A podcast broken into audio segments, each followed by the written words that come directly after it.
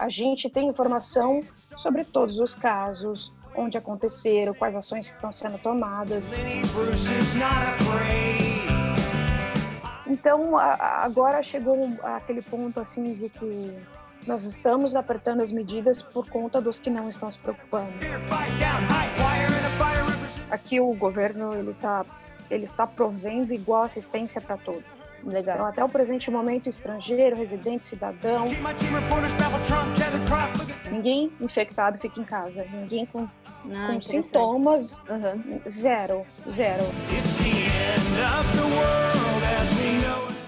Bom dia, boa tarde, boa noite. Começa agora mais um episódio de Volta ao Mundo em 40 Dias. Um programa criado por mim, Mariana Nadai, uma jornalista brasileira morando em Toronto vivendo em isolamento social desde 16 de março e que procura mostrar um pouco sobre como a epidemia do Covid-19 tem mudado a vida de brasileiros ao redor do mundo. O episódio de hoje fala sobre como estão as coisas em Singapura, que, junto com a Coreia do Sul, foi tido por muito tempo como um exemplo no combate à doença. O país foi um dos primeiros a noticiar casos de pacientes infectados pelo novo coronavírus, a doença começou a circular no meio de janeiro. Pouco tempo depois, em fevereiro, Singapura já somava mais de 80 casos e despontava como o segundo país com mais contaminações, perdendo apenas para a China. Mas quando o mundo acompanhava a resistência de líderes sobre a gravidade da doença e via explodir o número de contaminações e mortes, Singapura seguia trabalhando pesado para conter a doença e, em 22 de março, Enquanto a Itália, por exemplo, já somava mais de 10 mil casos e 2 mil mortes, o país registrava apenas 390 casos e as duas primeiras mortes. O sucesso do país no combate à doença, que ganhou elogios da Organização Mundial da Saúde, não guarda nenhum segredo. Singapura conseguiu controlar o seu número de infectados por entender, desde o início da epidemia, que se tratava de algo grave Antes mesmo da confirmação de que o novo vírus seria transmitido entre humanos, ainda em janeiro, o governo local já havia fechado as fronteiras para pessoas vindas da China e começava campanhas para evitar aglomerações, inclusive cancelando festividades e eventos. O país também investiu, investiu em testes. Qualquer um que apresentasse sintomas de gripe era submetido a eles. Dessa forma, conseguiram manter um controle maior do número de infectados. Com essas medidas, eles conseguiram também manter escolas e empresas funcionando regularmente. Mas, infelizmente, aparentemente, o jogo parece estar virando e a doença vem ganhando força, no que dizem ser uma segunda onda de transmissões. Após constatar um aumento de casos do Covid-19, em 7 de abril, Singapura registrou 1.375 casos e 6 mortes, só lembrando que a gente está gravando esse programa hoje, em 10 de abril. Então, aí os números podem já estar tá um pouco diferentes. Bom, e depois dessa constatação, dessa constatação de novos casos e mortes, o primeiro-ministro veio a público dizer que as medidas tomadas anteriormente não eram mais suficientes e decidiu fechar o cerco, decretando bloqueio total por um mês. Com a nova medida, apenas os estabelecimentos tidos como essenciais, como hospitais, farmácias, mercados e alguns restaurantes, permaneceram abertos. Escolas e universidades passaram a oferecer aulas online. E essa nova onda de transmissões vem de cidadãos vindos do exterior, mas já há relatos de transmissões locais também. As novas medidas do governo foram feitas para conter a doença, para tentar manter o país com uma das menores taxas de letalidade por coronavírus no mundo, que hoje é de 0,07%. E para conversar comigo sobre como tem sido viver nesse momento em Singapura, eu estou aqui hoje com a Cláudia Ferreira Dias. Tudo bem, Cláudia? Oi, Mariana, tudo bem? E você? Tudo bem também. Como disse uma a outra entrevistada minha, tudo bem porque a gente está com saúde, ainda um pouco pois de saúde é. mental, porque tá É verdade, é verdade. A resposta ela é, é de curto prazo, né? Infelizmente a gente está é. sempre checando. Exatamente. Ah, Cláudia, eu queria, antes de tudo, que você falasse um pouquinho sobre você. Há quanto tempo você mora em Singapura? O que você tem feito por aí? Como que você está, assim, em termos de status de uh, em status de residência em Singapura? Claro. Bom, eu estou com a minha família em Singapura há mais ou menos uh, cinco anos. Uh, somos residentes, eu tenho visto de longo prazo, uhum. uh, por conta do meu contrato de trabalho, que é local. Ah, legal. É, e você trabalha com o que aí? Eu trabalho numa empresa japonesa, eu faço parte do gerenciamento de produtos da empresa. Ai, que legal. Bom, é, e quando começaram os primeiros casos aí, logo em janeiro, como que era a preocupação de vocês? Já existia uma tensão no ar, é, ainda mais com a proximidade de Singapura com a China? Como que era, como que estava esse momento logo no início? Hum.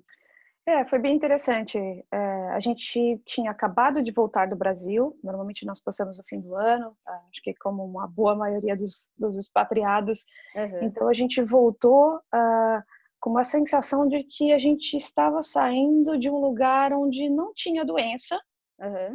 uh, e indo para um lugar que com certeza ia ter. Que tá. com certeza, pela proximidade, como você disse, é, iam ter casos. Mas, enfim, esse é o nosso lar, a gente sabia que ia voltar de qualquer forma, os compromissos aqui uhum. nos aguardavam. Uhum. E, e, como que as informações chegavam para vocês, assim? Ah, você falou que estava no Brasil, mas e que sabia que iria voltar para um lugar que tinha, com certeza teria casos, mas você já sabia realmente que tinha. É, você e se você sentiu algum tipo de alarmismo nesse primeiro momento ou não, as coisas estavam sendo feitas do jeito que se espera mesmo que sejam feitas. É, é no, do meu ponto de vista, já não, não tinha ainda, no, logo no começo, muita informação é, vindo ah. da China, né? Eu acho que era tudo muito novo e eles divulgavam, talvez, na medida do que fossem descobrindo, né? Era algo muito uhum. novo. Mas pelo histórico da, da, acho que da epidemia anterior, né? Do, do caso anterior, o SARS, que não chegou nem a surto no Brasil, né? Acho que tem casos ainda hoje, mas é, é mínimo, nada comparável ao que temos hoje. Uhum. É, a gente achou que poderia ser semelhante. A gente tá. sabia que a Ásia ia explodir, ia ter casos com certeza, mas de uma certa forma, é, falando sobre alarmismo, sobre a condição né, do, dada da informação para a gente aqui, uhum. acho que o governo é muito sério, ele é realmente muito enérgico no controle uh, das atividades da, da, sociedade. Então, apesar de não haver liberdade de imprensa, então esse é um ponto, um ponto interessante, o acesso à informação é muito direto e muito aberto. Uhum. A gente tem informação sobre todos os casos, onde aconteceram, quais ações que estão sendo tomadas. A gente tem um número, é, WhatsApp é o que eu uso, mas tem Telegram, tem outros meios, Twitter, uhum. e a gente recebe até três vezes ao dia updates do governo, então, para minimizar qualquer chance de fake news, uhum. avisando o que está acontecendo, quantos novos casos, o que, que eles estão fazendo, é, é, até um pouco simbólico, usa emojis e, e, e tentando criar uma, uma, uma, uma condição assim, olha, é, deixa eu te contar o que está acontecendo, né? Então você precisa participar, você precisa colaborar. E até eu costumo comentar com aqui entre os, os colegas brasileiros, né? Até os memes, as piadas aqui não existem. É, começaram ah. a chegar aqui depois que os casos começaram a aparecer mais no Brasil. É bem diferente, né?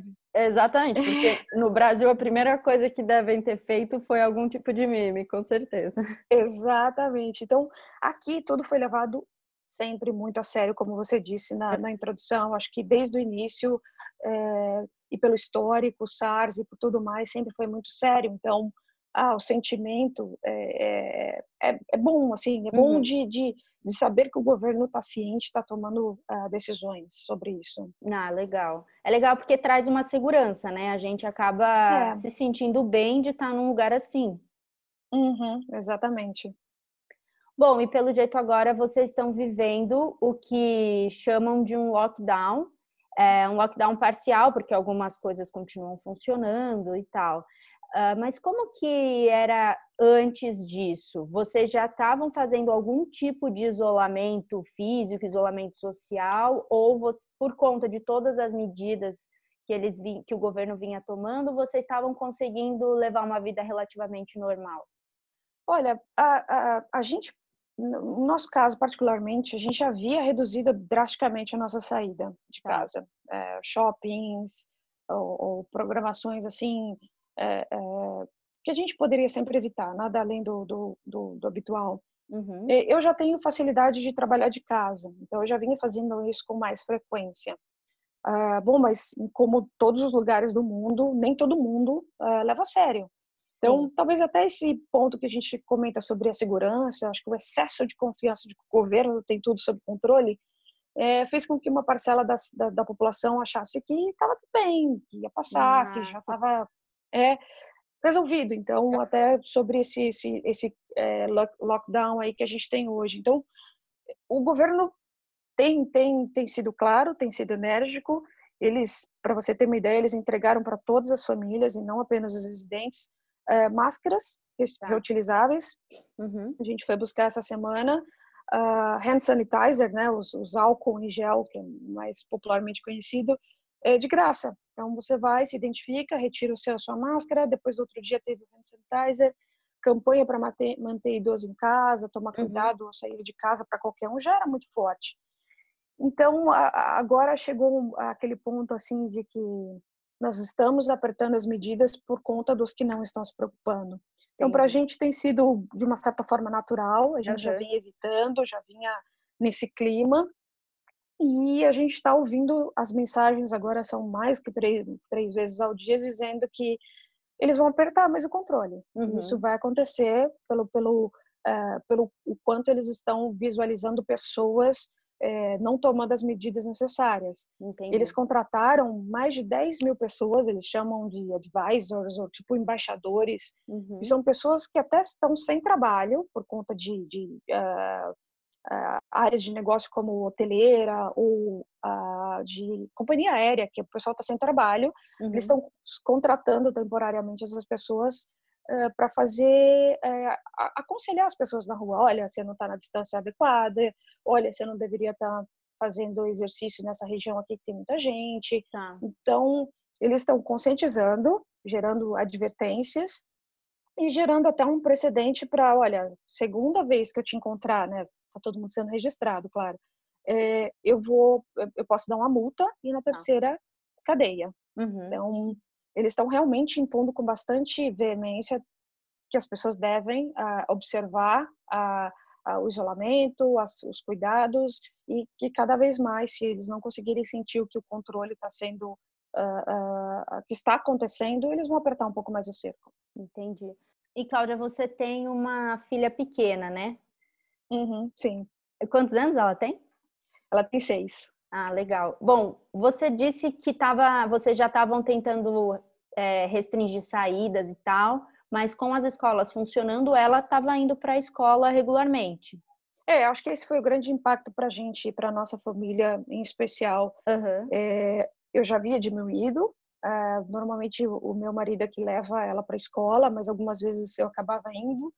Então eu reduzi um pouco a minha, mas diariamente ela ainda continuava indo para a escola, apesar de que a escola já tinha tomado uma série de medidas, tá. uh, medindo temperatura, controlando a entrada de pessoas na escola, então fazendo isso mais restritivo apenas aos alunos e aos professores. Uhum. Uh, e aí, de repente, isso tudo mudou bastante é, radicalmente, eu diria, uhum. porque acho que por dois pontos. Um, é, apesar de Singapura em toda a sua modernidade, uh, esse ensino à distância, ensino uh, em casa, não era algo que estava consolidado, não uhum. era algo que já havia uma base de conhecimento, referências. Então, você teve primeiro os professores e o time de ensino trabalhando dobrado para conseguir fazer isso tudo é, acontecer, ainda gerindo interações online, no nosso caso são de 20 a 40 minutos por dia, Tá. Só que a, a, o radical de tudo isso para quem, né, para os pais é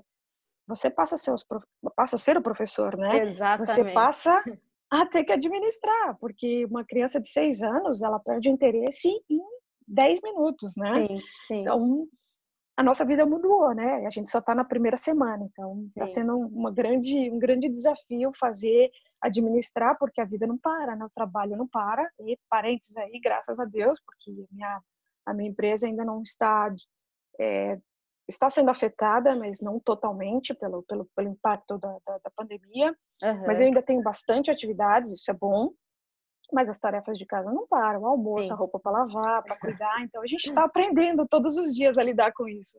Com certeza.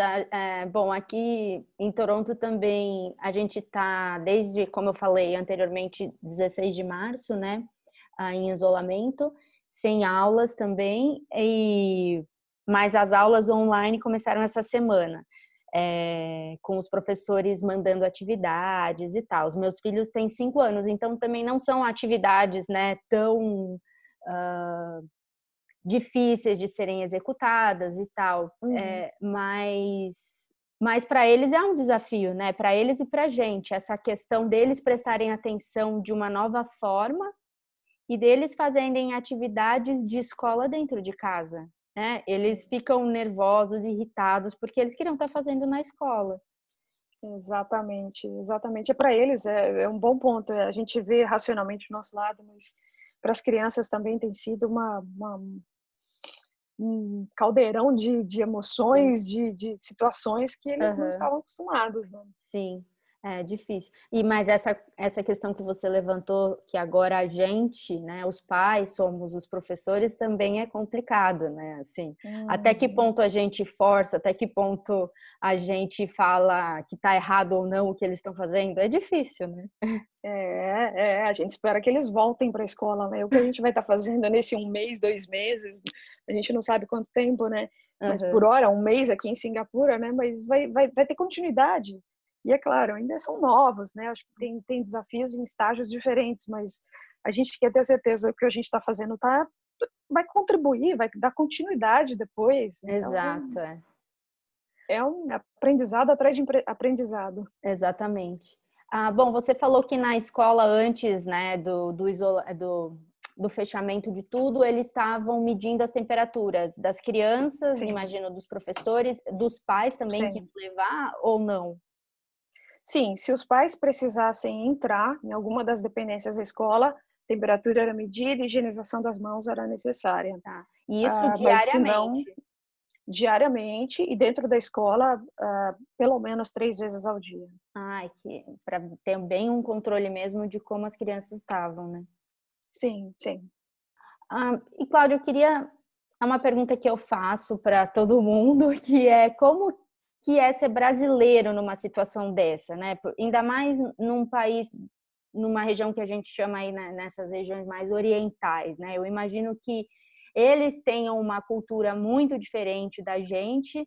Ah, na outra conversa que eu tive com a Cintia lá na China, ela estava comentando sobre essa questão que algumas questões do isolamento para eles já é um pouco mais natural, mas para a gente era é mais difícil, nós somos seres muito sociais, né? principalmente a gente no Brasil. Como que tem sido vivenciar isso aí? É, não, é verdade. Acho que a, a questão cultural, ela, ela sempre é, determina muitas coisas, né? De como a gente vai reagir ou como a gente vai uh, é, lidar com tudo, né? Uhum. Acho que uhum. assim, por alguns pontos de vista, né? Primeiro sobre a uh, questão de se sentir seguro e assistência. Aqui o governo ele está ele está provendo igual assistência para todos. Legal. Então, até o presente momento, estrangeiro, residente, cidadão, uh, a gente tem a certeza, e eles já colocaram isso de uma forma clara, a não ser que acho que os números explodam absurdamente, eles têm que mudar, mas por hora, é, qualquer sintoma ou qualquer situação que, que seja lá no checklist é, de risco, eles vão testar. Então, uhum. a gente uhum. vai ter a certeza se a gente tem o vírus ou não, se a gente vier ficar uh, com alguma doença próxima, algum sintoma próximo, a gente sabe que a gente vai ser atendido, a gente sabe que só vai sair de lá quando for curado. Uhum. Ninguém infectado fica em casa, ninguém com, ah, com sintomas, uhum. zero, zero. Eu acho que é, é, isso é uma das, uh, uma das coisas que eu acho que dificilmente é, é difícil para os países, para a maioria dos países, colocar em prática. Aqui em Singapura, Sim eles têm conseguido fazer 100% eh, dos testes e 100% de, das internações. A única diferença é que agora eles estão colocando casos que têm, é, estão assintomáticos ou com poucos ou leves sintomas em, em uh, hospitais provisórios, né? locais ah. que não são realmente hospitais, mas só para garantir o isolamento e o monitoramento. Mas você não fica nem em casa isolado. Isolado em casa, é. só fica quem realmente está assim, ah, eu tive contato com alguém que potencialmente tem a doença. Então, tá. aí você fica isolado. Mas se não, hospital até 100% da cura. Isso é, isso é uma, uma, uma segurança que, que, que, a gente tem é, de, de, de, poder ter assistência necessária é, se for preciso. Eu acho que também, pelo ponto de vista social, é, realmente, como você disse, a gente gosta, né, do, ainda que com um círculo pequeno ou com um número de pessoas mais uh, reduzido, a gente gosta da, da, da interação, né, do, do uhum. da pizza no final de semana, né, de, estar juntos, de pôr as crianças juntos para brincar de vez em quando. Uhum. É, eu, faz falta, eu acho que isso é, é, é, realmente algo que a gente tem que aprender a lidar nesse, nesse período, sim. Uhum. Bom, e você falou de toda essa questão do monitoramento, é, ninguém que está com o mínimo de sintoma fica em casa e você comentou que quem teve contato com alguém que teve sintoma pode permanecer em casa, mas essa pessoa está sendo monitorada de toda forma, assim, checada, recebe ligações ou visitas do governo, como que é? Isso mesmo. Então, é, tem, tem, casos, né, como normalmente aqui você pede, é, vou citar um exemplo, né, como você usa bastante o serviço de táxi tipo Uber, que eu acho que é uhum. é mais padrão mundial, né, e similares, ou mesmo o táxi comum, é, você está registrado, você pegou aquele táxi, né, já sabem que, que você esteve na rua naquele horário. É, se o taxista, porventura, vier a, a, a, ser contaminado e aquele taxista, eles vão buscar a lista dos passageiros que, que, que contrataram o táxi dele e eu estiver no meio, eu vou receber uma, uma, uma requisição formal de ficar em casa por 14 uhum. dias e esse, durante esse período de, de observação, é, eles vão ligar em horários aleatórios para uhum. checar se você se encontra em casa. Tá. Uh, e garantir que você não vai nem na sacada ou né, não vai usar nenhuma, nenhuma das, das, das áreas comuns do, do, do, condomínio, onde quer que você esteja. Uhum. Então, eles realmente monitoram, tem uma equipe de monitoramento de, de que a também é que faz o, uh, o tracking, né, o link entre as pessoas que se contaminaram e todas que ela teve contato, que uhum. ficam fazendo essa, essa parte uh, uh, de, de, avaliando e monitorando todo mundo que teve na rede de relacionamento. Uhum. É, acho que esse é um dos, esse foi até então um dos grandes uh, fatores de sucesso, porque eles Sim. conseguiram desde o início linkar todos os casos e criar uma rede, né? Então você esteve naquele dia, naquele restaurante com aquelas pessoas, ou você se encontrou, você é membro da família. Ah, acho que esse link que eles criaram deram a segurança de, de, de rastrear, de, de, controlar as pessoas que tivessem em alguma posição de risco. Uhum. E é o uhum. que agora, infelizmente, está sendo uh, reduzindo drasticamente. Tá? A quantidade de links tá conseguir, que eles conseguem fazer no curto prazo está diminuindo. Uhum. E aí isso dá, dá menos uh, controle, obviamente. Tá. É, Cláudia, eu vou retomar uma questão que você colocou bem no começo. Quando você, quando tudo isso começou a acontecer, você estava no Brasil e você mesmo mencionou é, que a sensação que você tinha que estava saindo de um país que não tinha nenhum caso de coronavírus e estava indo para um país que com certeza tinha. Você chegou em algum momento a pensar, quero ficar no Brasil por conta dessa questão? Ou não, já era certo que nunca passou isso pela sua cabeça? Eu entendo que você tem seu trabalho, sua rotina, eh, mas você mesmo disse que de repente poderia ficar trabalhando de casa. É, uhum. Isso chegou a passar pela sua cabeça? De ficar no Brasil? Talvez fosse melhor ficar no Brasil? É, eu, eu, não vou dizer de ficar, mas de voltar. Acho que a gente tinha uns planos A, B, C, D aí, ah, e se isso, e se aquilo. Tá. Como a gente tinha o histórico apenas do SARS, de que uhum. podia ficar pela Ásia, é, a gente chegou a pensar, nossa, se as coisas piorarem, será que a gente volta para o Brasil? Uhum. Então, foi uma possibilidade. A gente chegou a pensar que no começo de que não chegaria no Brasil. Tá. E até tem, tem uma amiga, a família mudou é, em fevereiro e ela até falou, olha, não vejo a hora de ir embora porque né, desse, desse clima, né, dessa, dessa potencial chance aí de, de ficar doente, né, quero ir para o Brasil. Uhum. Porque até então, isso em fevereiro, a gente também achava que podia não ser tão uh, grave é, mundialmente, né, incluindo o Brasil nesse, uhum. nesse ponto. Então, uhum. chegou a ser uma das opções, mas acho que esse sentimento foi meio rápido, porque as coisas começaram a se mostrar realmente, uh, se alastrarem muito, se alastrar, o vírus se alastrando muito mais rápido, mas chegou a ser uma das opções. Tá. É, e, claro, hoje, pensando no, como, como um todo, né, com a figura que a gente tem hoje, eu acho que a gente ainda está no melhor, um dos melhores, se não for o melhor é, lugar para se estar hoje. Com certeza. É óbvio que a gente sente um pouco do é, é, um pouco da, da, da questão de, dos números estarem aumentando, a gente entende o porquê, o como, é, é são casos até bem bem específicos, né, e que realmente tem um volume muito grande. Então a gente está esperando, está sabendo que esse número vai aumentar. Tá. Mas a gente está num lugar que tem a segurança, que tem boas práticas, que tem uh, uh, para enfrentar isso. E apesar de a gente não poder é, é, também estar junto à família no Brasil, ajudá-lo, auxiliá-lo é, de uma forma mais mais efetiva, é, e também, claro, não, não, não gosto só do, do, da, da, polêmica do, da questão do Brasil não, não estar, é, estar ou não estar gerenciando bem. A gente sabe que tem muita coisa boa acontecendo por lá. Uhum. Apesar da, da, dos ataques políticos e tudo mais, acho que tem muita coisa acontecendo, tem muita gente boa fazendo um trabalho bom. Uhum. É, mas eu acho que a gente estar em Singapura ainda é uma, uma ótima opção para a gente hoje, uhum. para a nossa família aqui. Legal. Eu, eu queria saber se você já tem como avaliar para você qual que está sendo os maiores desafios desse momento. Um, eu acho que é, a, a, questão da escola, né, do, do, do, ensino à distância transferido, né, no caso para a família, acho que é um uhum. dos grandes.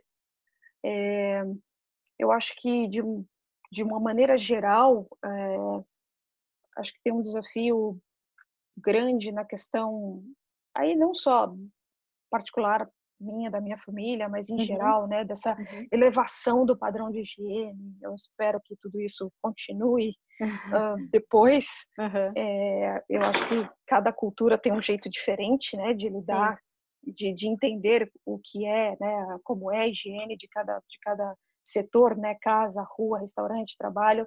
Mas eu acho que isso é uma coisa é, bacana que, que, que, vai trazer uma, uma, uma melhoria. Uhum. Mas eu acho que tem outras coisas assim também que são mais profundas, até mais desafiadoras, né? Aprender a ficar bem consigo mesmo durante uhum. esses períodos, uh, com menos recursos materiais. É, né, o shopping, sem as lojas, sem uhum. a, o, o, churrasco, sem, a, sem as coisas externas né, da, do, do ambiente da casa. Uhum. E, e a união da família. Eu acho que isso é uma outra, um outro ponto assim que é, é bastante desafiadora. Uh, eu acho que é, é uma oportunidade absurda para a gente é, sempre, sempre melhorar esse quesito. Para quem é, não, eu acho que é um momento assim, a gente não tem opção, né? Sim. É, a gente tem nesse momento, acho que normalmente as pessoas, a gente está mais acostumado com os desastres, as coisas que onde você se junta, né? Sim. Grandes multidões para ajudar, para fazer algo.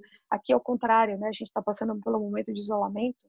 Então esse esse esse autoconhecimento, essa alta gestão dos uhum. sentimentos uhum. e de estou aqui, vai demorar um mês, nossa, um mês, né? Eu já estou um pouco mais que isso, mas é, acho que lidar com tudo isso é, é, algo é algo super importante. Então, é, no nosso caso aqui, a gente já gosta bastante de ficar em casa, gosta Ai, de fazer que bom. Facilita.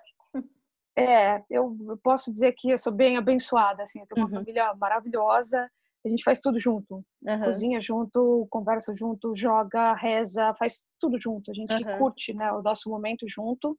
É... E eu acho que isso ajuda a gente a, a se fortalecer mais. Acho que a gente consegue ficar mais próximo.